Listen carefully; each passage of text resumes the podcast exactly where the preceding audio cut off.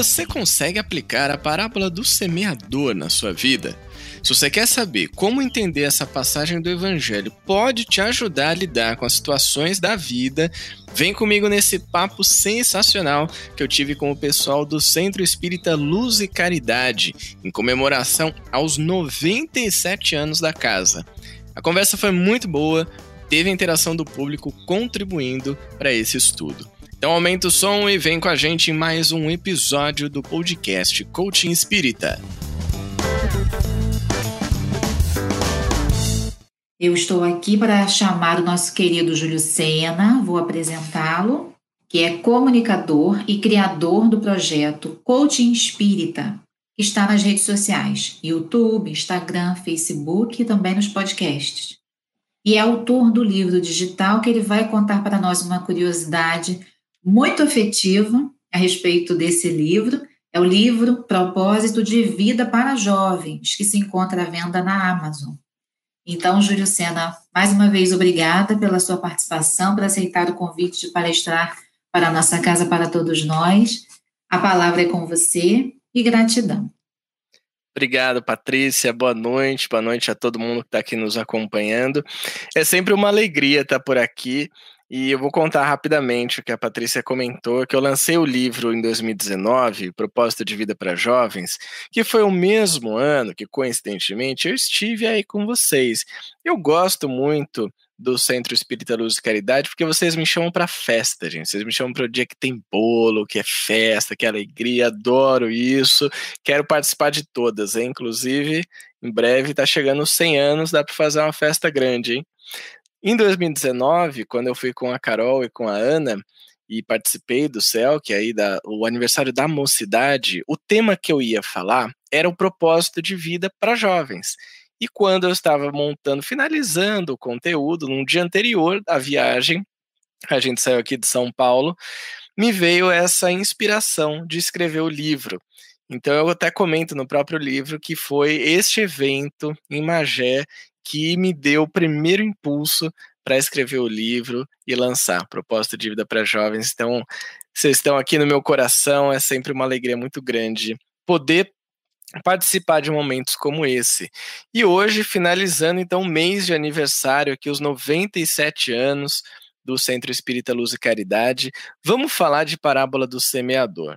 Eu acho que é até bem interessante a gente tratar da parábola do semeador, sabendo que por 97 anos esta casa está semeando a boa nova no mundo. 97 anos, gente. Muitas das pessoas que estão aqui não estavam lá no começo, muitas que começaram não chegaram até aqui, já estão na espiritualidade ou já até voltaram e já estão trabalhando de novo. Então, vamos conversar um pouco sobre essa parábola do semeador.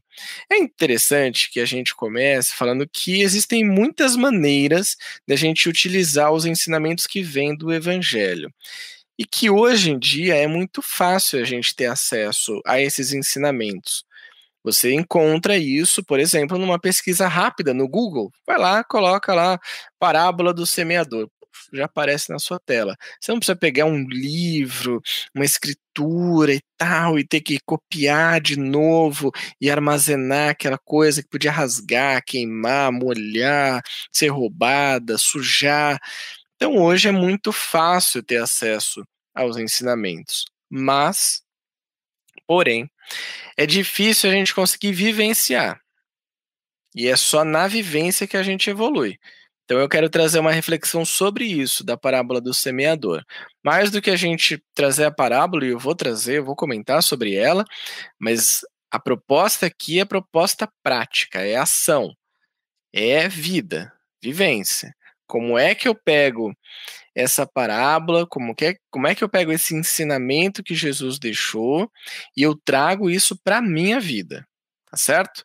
Vamos falar então do Semeador. Já começa falando, é aquele que semeia saiu a semear. É, a gente já começa percebendo que assim, existe alguém que semeia, que já tem essa prática corriqueira e que continua fazendo isso, ou seja, aí um sinal claro de perseverança nesse trabalho, nessa semeadura. Por quê? a gente vai perceber ao longo do papo de hoje que nem sempre as sementes que a gente deixa no mundo, elas germinam, mas a gente continua. A gente continua porque a gente sabe que alguns dos terrenos, e a gente vai entender quais são eles, vão estar um pouco mais propícios a essa semente. E pode ser que deixe uma marca muito boa. Essa pequena sementezinha que a gente vai eh, colocar nesses terrenos. Bom, continuando, eu vou trazer trecho por trecho e a gente vai comentando sobre eles, tá bom? trecho continua assim: E semeando, uma parte da semente caiu ao longo do caminho, e os pássaros do céu vieram e a comeram. Quem quer que escuta a palavra do reino e não lhe dá atenção, vem o espírito maligno e tira o que lhe fora semeado no coração. Esse é o que recebeu a semente ao longo do caminho. Hum, acho que já é um primeiro ponto interessante para a gente comentar. É, essa semente ela caiu ao pé do caminho e ela foi comida pelas aves, então não deu nem tempo dela brotar. O que, que a gente pode entender dessa maneira? Que existem pessoas que elas ficam esperando que orientações espirituais cheguem durante a sua vida. Então elas esperam que os espíritos cheguem e digam para elas assim: no, você, fulano, precisa fazer isso aqui. Ó, tá aqui, ó manual pronto para você, é só seguir esses passos. Também tem aquelas pessoas que são indiferentes. Elas até conhecem o evangelho, elas escutam aquelas lições e elas vão embora. Como a gente diz aqui, elas vazam. Elas acham mais fácil, é mais cômodo, né? Então esse é um terreno que não está preparado ainda para semeadura. Você pode semear, você pode jogar, você pode até tacar a semente, não adianta. Não vai dar certo. E ainda tem um grupo de pessoas que são realmente refratárias. São pessoas que elas são extremamente apegadas à vida material e quando a gente fala do evangelho e traz essa proposta da vida espiritual, elas querem distância disso. Não querem nem ouvir, nem ver pintado de ouro. Então são pessoas refratárias. A gente já está vendo aqui que existe um solo muito difícil de semear e que não cabe a nós forçar essa semeadura. Esse acho que é um ponto também interessante. Eu já vou comentar ele aqui, eu vou comentar mais para frente, mas eu vou falar aqui. Quando a gente trata dessa semeadura, a gente pensa assim: ah, tem um solo que é difícil, tem pessoas que são complicadas de receber a mensagem do evangelho. Muitas vezes a gente acaba até se frustrando e querendo forçar uma situação, como se a pessoa tivesse que receber o evangelho. Tem até aquela passagem do Chico que, se não me engano, está inclusive no filme, né? E tem na biografia dele que pedem para ele aplicar o evangelho com força, e ele pega o evangelho e dá na cabeça da pessoa. Nem sempre isso ajuda, né? Não vai semear de uma maneira muito legal. Então é importante que a gente saiba sobre isso, que a gente não force a situação. Bom, eu trouxe também aqui um, um recorte, um ponto sobre os espíritas, sobre nós. Como é que a gente se situa dentro desse trecho da parábola do semeador? São pessoas que se atentam só e somente só aos fenômenos materiais, mas não tiram nenhum proveito disso, elas não dão um próximo passo. E só para você lembrar, esses fenômenos que são materiais, que são fenômenos físicos, isso acontecia lá no início, quando Kardec começou a ter os primeiros contatos com a doutrina espírita, pô, legal, isso despertou a atenção da galera, deu uma estimulada ali, vamos entender o que é isso, conversar com os espíritos, aí usa cesta, usa lápis, usa um monte de coisa, até que uma hora a gente fala, não, peraí, gente, papel e caneta na mão e vambora, aqui ó, que agora é trabalho, e trabalho intelectual, desenvolvimento moral, e aí os fenômenos foram diminuindo. Tanto é que hoje a gente já não vê mais esses fenômenos acontecendo, mas ainda tem gente que busca só isso. Então, esse é um primeiro ponto aqui sobre a parábola do semeador. Mas tem mais, tem muito mais coisa. Bom, vamos para o segundo trecho, que diz assim: Outra parte caiu em lugares pedregosos onde não havia muita terra. As sementes logo brotaram, porque carecia de profundidade a terra onde haviam caído. Mas, levantando-se, o sol as queimou, e como não tinham raízes, secaram. Aquele que recebe a semente em meio das pedras é o que escuta a palavra e que a recebe com alegria no primeiro momento, mas não tendo nele raízes, dura apenas algum tempo. Em sobrevindo reveses e perseguições por causa da palavra, tira ele daí motivo de escândalo e de queda. É, esse trecho é até bastante autoexplicativo, mas vamos explorar um pouquinho mais ele para entender? Bom, primeiro, a gente tem aqui as pedras e essa terra funda. Como é que a gente pode compreender essa questão das pedras? A gente pode entender isso como formações mentais, como a nossa mentalidade, aquilo que existe dentro de nós e a gente acredita e que impede o nosso melhoramento moral. Essas pedras, elas precisam ser removidas, elas precisam ser desfeitas. E como é que a gente faz isso? Estudo e trabalho é estudo e trabalho, porque o estudo é o que direciona muitas vezes a gente para um entendimento maior. E o trabalho, gente, é uma, uma massa, né? É a gente realmente ter é, o suor do trabalho edificante no bem para conseguir fazer com que essas sementes brotem. Aí tem um lance da terra funda, né? Que a gente fica pensando, mas e essa terra funda? O que, que é isso? É, essa nossa construção interior, ela deve vir além das boas atitudes que a gente tem.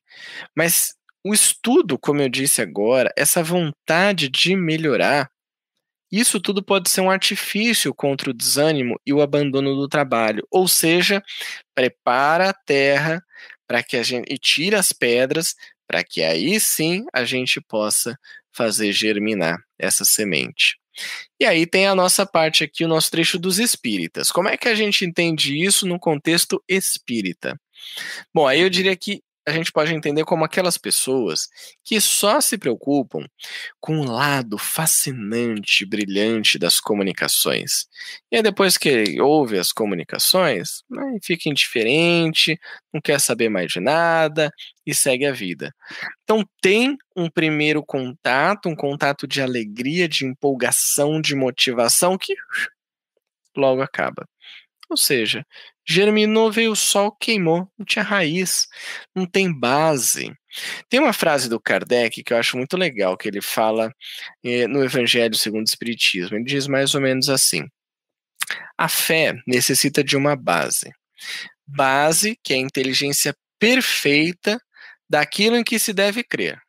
Mas para crer, não basta ver. É preciso, sobretudo, compreender. Você vê como é profunda essa frase. A fé necessita de base que é a inteligência daquilo em que se deve crer. A gente fala muito no Espiritismo sobre a fé raciocinada, ou seja, aquela que, através da busca pelo conhecimento de um entendimento maior, eu passo a acreditar. Essa é a minha base. É daí que eu consigo criar raízes. E daí que eu tiro e afasto de mim essas pedras através do estudo, como eu comentei, da busca pelo conhecimento e, claro, do trabalho no bem. Bom, vamos para um outro trecho aqui dessa parábola, que diz assim: Outra parte caiu entre espinheiros, e estes, crescendo, as abafaram.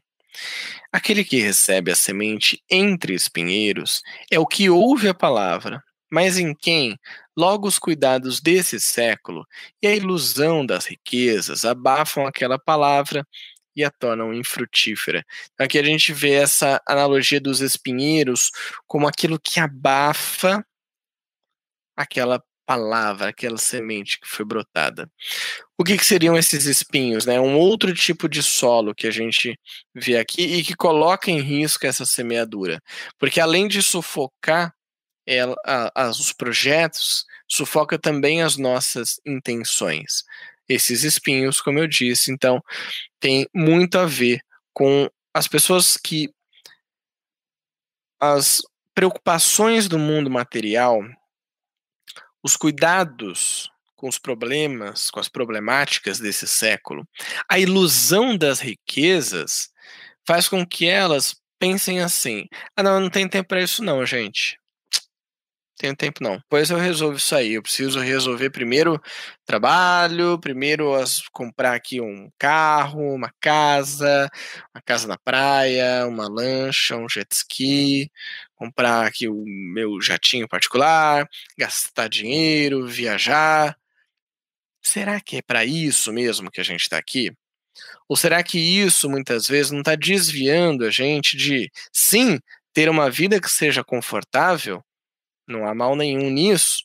Buscar o bem-estar, isso está lá no Evangelho, está lá na Gênese também. Estou até com ela aqui, ó. Está lá na Gênese. No final, no capítulo final dos Tempos São Chegados, Kardec fala sobre a busca do bem-estar e quanto ela é positiva para o avanço da humanidade, mas que não é só ela que vai nos levar ao mundo de regeneração, que é preciso também um avanço moral. O avanço moral não está nas coisas. Então, se a gente está só focado na matéria, complica um pouco. E se a gente está só focado no espiritual, também complica um pouco, porque a gente está vivendo na matéria. Essa busca do equilíbrio tira os espinhos desse terreno que a gente está falando aqui. Bom, em relação a nós, os espíritas, tem aquele caso, provavelmente você conhece alguém, né? Ou a gente já passou por isso. Eu já fiz isso, eu vou confessar aqui só para vocês, tá? Fica entre nós. Mas isso já aconteceu comigo. Que a gente recebe um conselho bacana, tá estudando aqui, vê uma passagem super legal, ou Tá fazendo evangelho no lar, abriu o evangelho naquele trecho que você fala assim: nossa, isso aqui é demais, hein? Você se admira com aquilo. Mas você pensa: isso aqui é perfeito para minha esposa. Isso aqui é maravilhoso para o meu irmão. Isso aqui é incrível. Isso aqui eu preciso mandar para minha mãe. Preciso mandar para aquele meu amigo que é o dirigente lá do centro, que, olha, isso aqui foi escrito para ele, devia ter o nome dele. Você já passou por isso? Põe aqui no comentário se você já passou por isso ou conhece alguém que já tenha passado. Eu já passei, olha, confesso para vocês. Você tá lendo lá aquele trecho e fala: Nossa, mas olha, Fulano fez isso essa semana, devia estudar isso aqui, hein? Devia aprender mais e fala que é espírita. E aí a gente fica como numa situação dessa? Mas pode acontecer. E que bom que a gente pode identificar. Isso é muito importante. Tão importante quanto corrigir um comportamento é dar esse primeiro passo, que é identificar o que está acontecendo. Teve uma mensagem aqui que chegou da Flávia Moraes.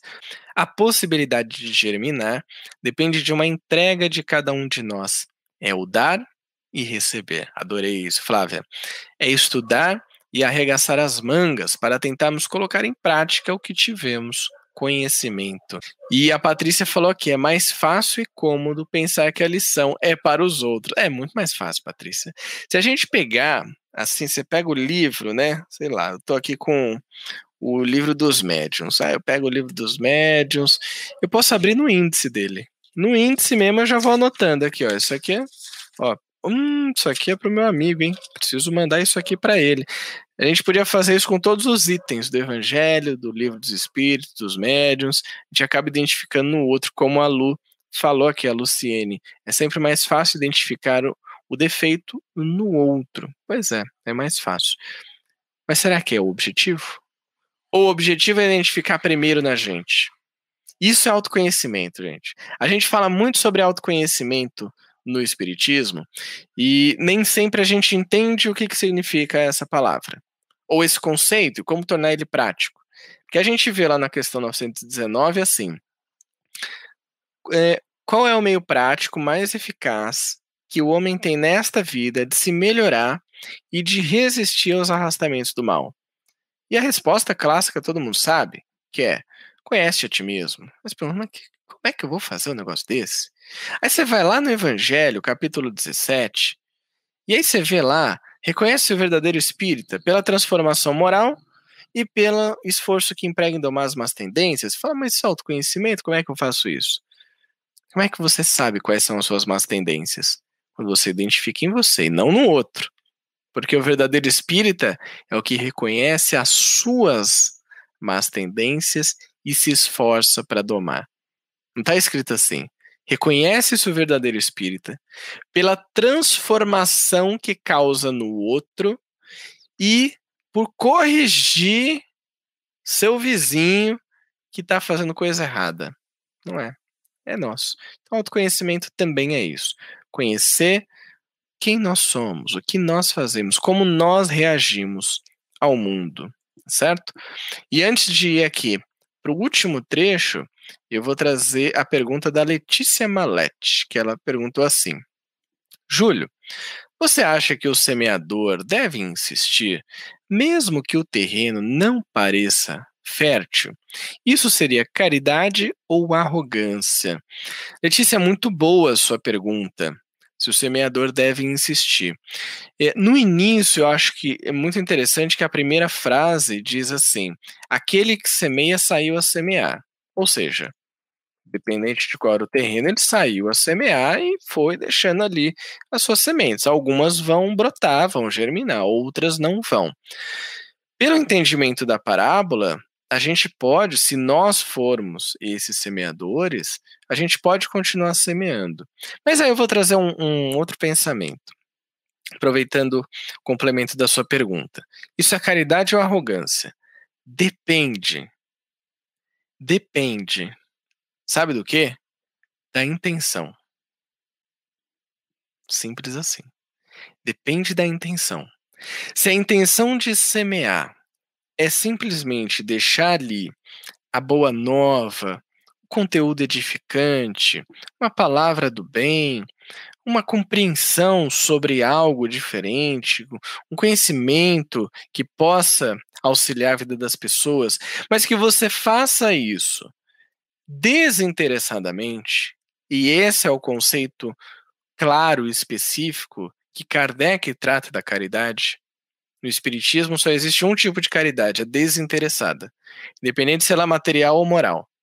Desinteressada. É aquela que a gente promove sem esperar que venha algo em troca e sem esperar que a gente controle aquela situação. Semear e querer que brote é tentar controlar a situação que a gente não tem controle. Não tem. Você não consegue forçar que uma pessoa aceite o que você está oferecendo para ela mas você pode continuar oferecendo numa boa. Você pode, inclusive, mudar a maneira de fazer essa semeadura, buscar de outras formas, mas com essa intenção de uma caridade desinteressada. Como que seria a semeadura arrogante? É aquela que eu acho que eu sou o detentor da semente de ouro abençoada, divina, aquela que só eu tenho. Que eu sou um ser especial, sou um ser de luz. E aí eu vou sair por aí espalhando essa semente. E ai de quem não quiser receber essa semente iluminada, divina, magnífica. Aí tem muita arrogância. Então a intenção, Letícia, é o que vai dizer se continuar semeando, que é a proposta da parábola, é positivo ou não. Dorilan Malete disse: é preciso investigar que terra somos. Adorei, juntou aí duas coisas legais. A parábola do semeador com autoconhecimento. Isso é autoconhecimento. Investigue, investigar que terra nós somos. A Nilce Agostinho falou: para retirar os espinhos no nosso terreno, é imprescindível o autoconhecimento. Perfeito, Nilce, é isso mesmo. E a Patrícia mandou aqui. Nessa parábola, somos a semente ou a terra? Somos o semeador ou o semeado? Ou somos a ave, a pedra ou tudo isso? Adorei essa pergunta porque traz todos os elementos que a parábola nos oferece. E aí eu vou finalizar com o último, último trecho da parábola e vou responder a pergunta da Patrícia, porque o último trecho disse assim: Outra, outra semente, finalmente caiu em terra boa e produziu frutos, dando algumas sementes 100 por um, outras 60 e outras 30. Aquele, porém, que recebe a semente em boa terra é o que escuta a palavra, que lhe presta atenção, em que ela produz frutos, dando cem ou sessenta ou 30 por 1. E assim se encerra essa parábola. Essa terra boa é quando o evangelho consegue alcançar o coração das pessoas de uma maneira natural e elas assimilam esse conhecimento, isso é uma terra boa. Uma semente que é semeada num coração que está mais amadurecido, está mais receptivo, está mais disposto a aprender e a renunciar aos seus velhos hábitos, essa é uma terra boa. E mesmo nesse solo, cada um vai produzir de acordo com o seu adiantamento. Uns vão produzir mais, outros vão produzir menos, mas não tem problema. Uns vão ser 100 por um, outros 60, outros 30, talvez outros 10, outros 2 por um. E tá tudo certo. Não tem problema nenhum. Aí vem a pergunta da Patrícia: Quem nós somos nessa parábola? E a minha resposta é: Quem você quer ser nessa parábola? Escolhe alguém aí. Ah, Júlio, eu gostaria de ser o semeador. Pô, legal. Lê essa parábola como se você estivesse semeando. E aí eu vou puxar ali a pergunta da Letícia, que ela pergunta se a gente deve insistir como semeador. Se faça essa pergunta. Mais do que ler uma parábola e falar, ah, legal, essa parábola bonita. Se coloca nesse contexto e escolhe o personagem. Olha que legal. Agora eu vou ler a parábola do semeador como semeador, como semeadora. Como é que eu vou agir com o terreno que é infértil, o terreno mais duro, mais difícil? Como é que eu vou reagir quando a semente que cai não, não brota, não germina? Será que eu vou insistir, brigar e forçar a pessoa? Será que vale a pena eu fazer um textão no Facebook reclamando, mandando uma indireta? Ah, acho que eu vou mandar uma indireta no grupo da família. Olha lá, a gente sendo semeador. Semeador do quê, né? Semeador do caos, muitas vezes. Então, vamos fazer isso. Agora, é, eu quero me ver como a terra, como um solo. Lê de novo a parábola do semeador. E procura se identificar. Será que algumas sementes que estão chegando aqui, eu não estou nem dando atenção, elas já estão indo embora, os pássaros estão levando? Será que eu estou muito preocupado com a vida material e esses espinhos estão acabando com a semente? Será que eu não tenho uma base tão funda da minha terra, de um conhecimento, inteligência daquilo que eu devo crer, como diz o Kardec, e a semente vem, dá uma brotada e o sol queima? Ou será que eu sou uma terra boa para receber esse conhecimento? E a gente pode dizer que somos o semeado também, ou que a gente é a ave. A ave é o que vai lá e tira a semente do, do terreno das outras pessoas. Ou a pedra, a gente pode ser um empecilho no nosso próprio terreno. Ou tudo isso também misturado. Então, interessante aqui a pergunta que a Patrícia trouxe, porque coloca vários personagens dessa parábola e traz para nossa vida prática.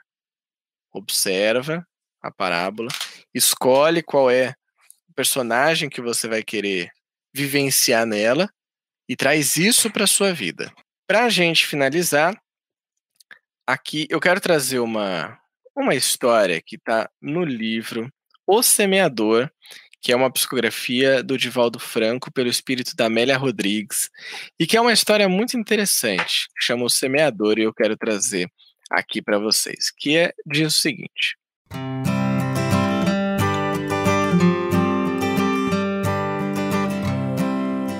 Professora Angélica não era considerada uma pessoa equilibrada em razão de suas esquisitices. Os seus alunos da escola de primeiro grau, onde ensinava desde há muitos anos, tinham-na na conta de uma pessoa estranha. Embora fosse excelente mestra, muitas vezes era surpreendida quando, nas suas viagens de ida e volta do lar à escola, com gestos e movimentos de mãos, que não condiziam com a sua posição de educadora. Dona Angélica residia numa cidadezinha e ensinava numa vila próxima. Os dois lugares se comunicavam por meio da estrada de ferro. Diariamente ela tomava o trem, sentando-se ao lado da janela, quando ia à aula, e quase sempre retornava para casa sentada no mesmo lugar. As crianças faziam zombaria, criticavam-na, mas ela não sabia.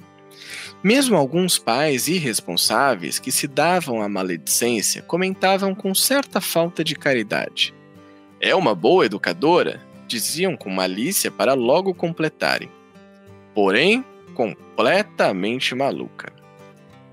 E punham-se a rir impiedosamente. Os anos se passavam e a situação continuava a mesma, várias gerações receberam da bondosa e dedicada professora ensinamentos valiosos e abençoados. Ela era uma pessoa de boas maneiras, calma e gentil, mas não muito bem compreendida. Envelhecia no exercício do dever de preparar as crianças para um futuro melhor, com espírito de abnegação e devotamento quase maternal. Certo dia em que viajava para sua querida escola, com diversas crianças na mesma classe do comboio, movimentando de quando em quando suas mãos, enquanto as crianças na parte de trás sorriam maliciosamente. Alberto, seu aluno de 10 anos, que cursava a quarta série, porque amava sua mestra, aproximou-se dela, sentou-se ao seu lado e, com ternura, perguntou-lhe: Professora, por que você insiste em continuar com essas atitudes loucas? O que deseja dizer, meu filho? interrogou surpresa a bondosa mestra.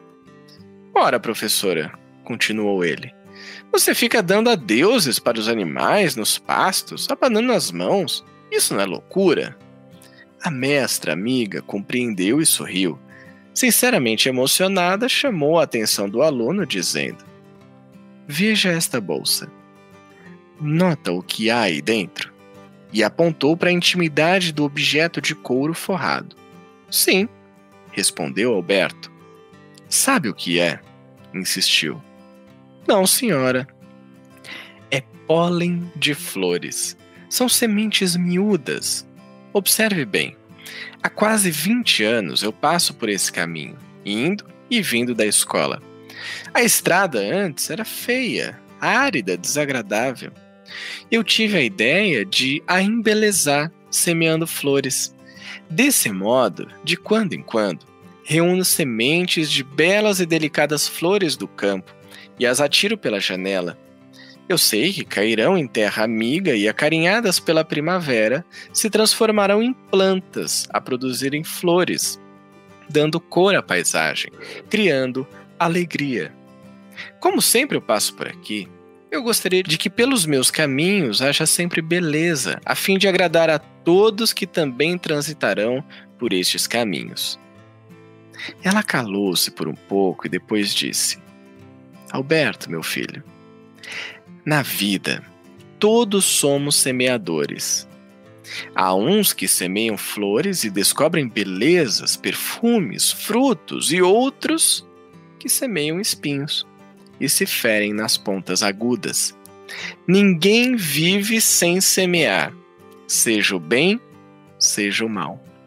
Felizes são aqueles que, por onde passam, deixam sementes de amor, de bondade, de flores. Nunca te esqueças disso, entendeste? Sim, professora, respondeu o aluno com emoção. Eu também hei de semear flores. Muito obrigado. E assim, meus amigos, minhas amigas, eu também hei de semear flores junto com cada um de vocês que toparem este trabalho junto com Jesus, que Ele confie em nós, que a gente possa ser um semeador, uma semeadora, porque os terrenos estão por aí, estão espalhados, esperando pela semente, e nós também somos esse terreno que recebe a semente. Então, que a gente possa, em comemoração aos 97 anos do Centro Espírita Luz e Caridade, continuar semeando nos corações que tanto precisam, de forma caridosa e numa caridade desinteressada, porque Jesus está conosco, semeando junto com cada passo que a gente dá muito obrigado. Que a gente possa comemorar muito esse trabalho e seguir sempre em frente. Grande abraço, a todo mundo que esteve aqui com a gente.